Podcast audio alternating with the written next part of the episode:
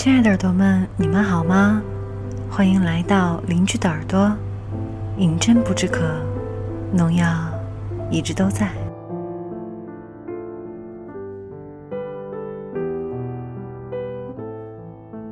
我们很久没见了，那我现在基本上可以保持半个月的更新频率，嗯，也算是一种规律吧。所以今天呢，和大家分享的一篇文章叫做《三十七度二》，来自于卢思浩。文章看起来可能有些奇怪，嗯，只看标题的话，也许不知道我想说什么。但是我很喜欢这种感觉，希望大家能够一直听到最后，挖掘下去，才会知道我们真正想传达的是一种什么样的感情。好吧，那就让我们从这里开始。开始我们的三十七度二。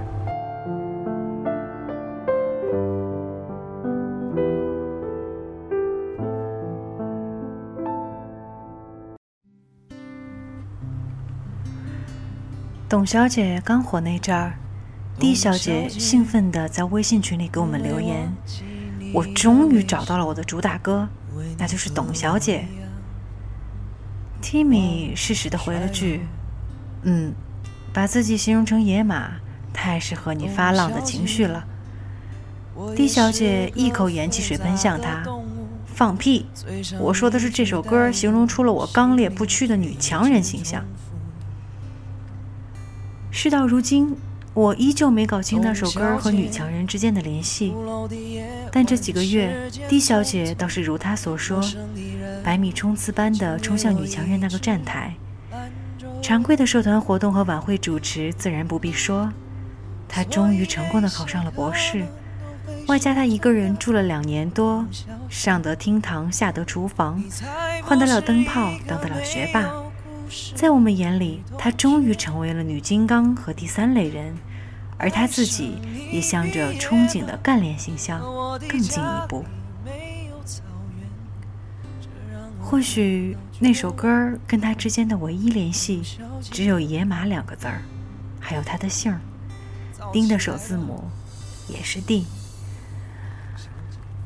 当然，所有野马还有着萌萌那样小马的时代，满脸贴着“老娘才不用靠男人”的丁小姐，之前也是一个憧憬着洗衣做饭、相夫教子、过着家庭主妇生活的少女。在她还没有自称老娘之前。她也是个会娇羞的小姑娘。在她大二的时候，她陪男朋友去法国读书，瞒着家里说去法国是为了学设计。当然，这也是目的之一。手续都办妥了，两人却在出国前大吵一架。原本丁小姐以为他们读完书之后就会回北京，她男人却说出了自己原本的计划，留在法国。最让丁小姐生气的是，直到手续办完，她才改口说出自己的计划，一展心中的雄心壮志。丁小姐看着他说着未来、两眼放光的样子，突然问他：“你是不是怕我知道你会留在法国，就会不陪你来法国，所以你才一直不告诉我？”吵了几架，他们还是和好了。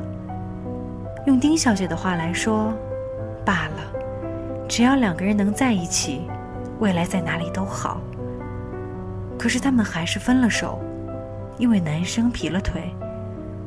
她后来觉得，就是因为她男人觉得她太懦弱、太依赖他，所以她开始肆无忌惮地开始尝鲜，觉得只要道歉，只要乖乖回到他身边，就可以天下太平。在那天。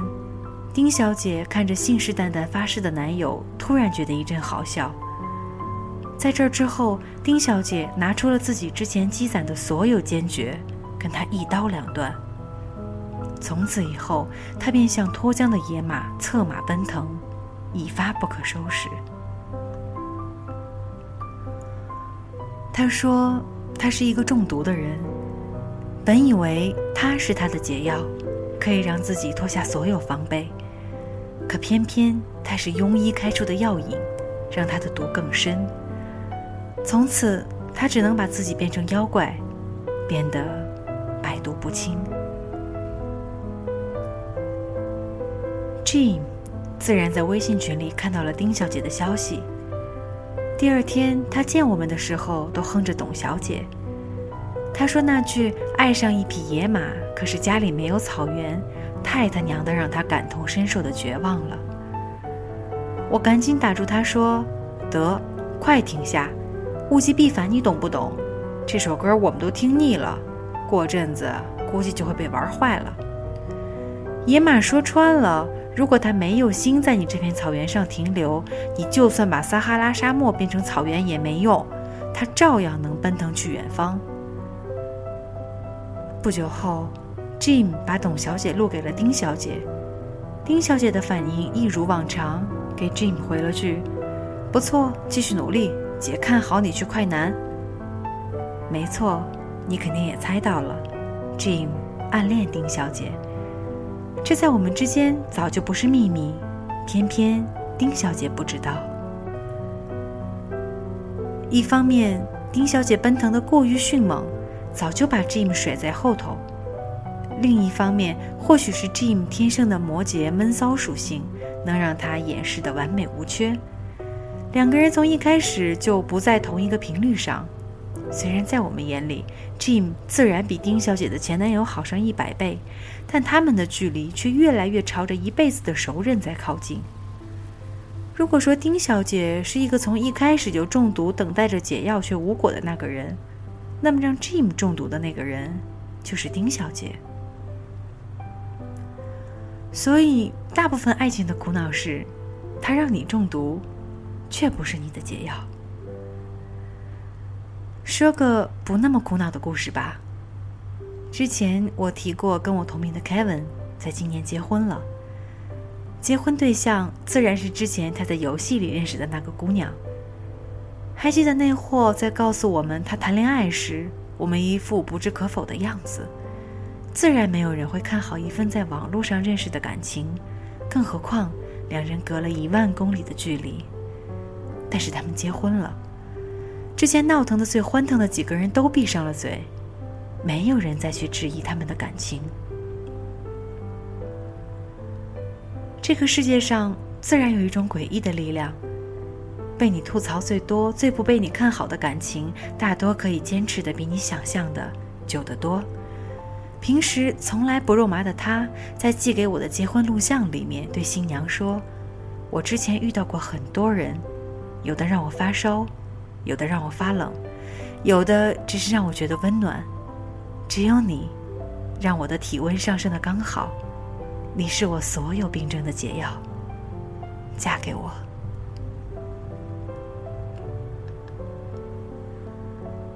我在去年相了一次亲，过程没有什么好说。两人吃饭，彼此都难掩尴尬，又深知彼此都没有到草草结婚的地步。匆匆吃完买单，再也没有联系过。我自然深知相亲不失为一个很好的解决办法，彼此能最快的知根知底，有房有车，能省去很多磨合和家里的阻碍。但是总觉得有种去超市买菜的感觉，彼此过去的二十多年的年华被换算成数字，打上标签，似乎性格什么的都无所谓。只要有房有车，户口在市区，就可以顺其自然的结婚。这样和去超市买菜有什么区别？无非是你的价格比白菜高一些。为什么一个人一直很努力的生活，到头来要像一个卖不出去的现实商品，放在货架上打折出售？如果这样，我宁肯选择和丁小姐一样，变成一个百毒不侵的妖怪。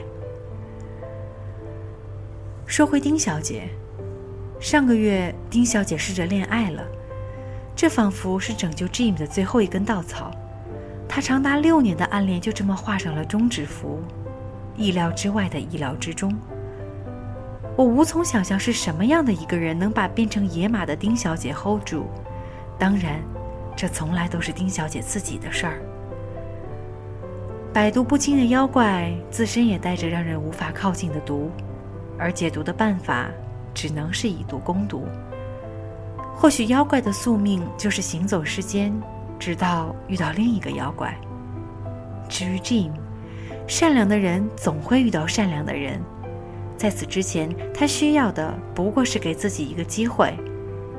正如我从没想过 Kevin 会跟一个完全不符合他想象的人在一起，我觉得 Jim 最后一定又会很突然的，但又不失幸福的找到另一半。我开始觉得每个人的解药都是时间，这是世界最公平的真理。时间把你带给一个人，让你中了一身毒，自然他会在之后把你带给另外一个人，把该给你的解药给你。不要怪一开始为什么让你中毒，谁让你不知不觉中了别人给下的毒呢？或许在你不知道的情况下，有人已经爱过你十遍了。所以在你的毒解开之前，你要等，要保持耐心，保持充实自己，要强大到你们相遇的时候，他一眼就能看到你。总得有个人来到你的生命里，你才会明白为什么你和之前的人都没结果。前天听朋友介绍看了一部电影，名叫《巴黎野玫瑰》。文艺电影我从来就没几个看得进去。这个也是同样，直到看到片中的一句话，我才突然明白为什么他说他是他的解药。爱情的来临，是人的体温上升零点二摄氏度。我遇到过很多人，有人让我发烧，我以为那是爱情，结果烧坏了所有；有人让我发冷，从此消失在生命里。有人让我觉得温暖，但仅仅是温暖而已。只有你，让我的体温上升零点二摄氏度。所以最后，希望每一个你，无论你的名字是什么，都能找到属于自己的三十七点二摄氏度，找到义无反顾、另眼相待的那个人，找到你行走世间的解药。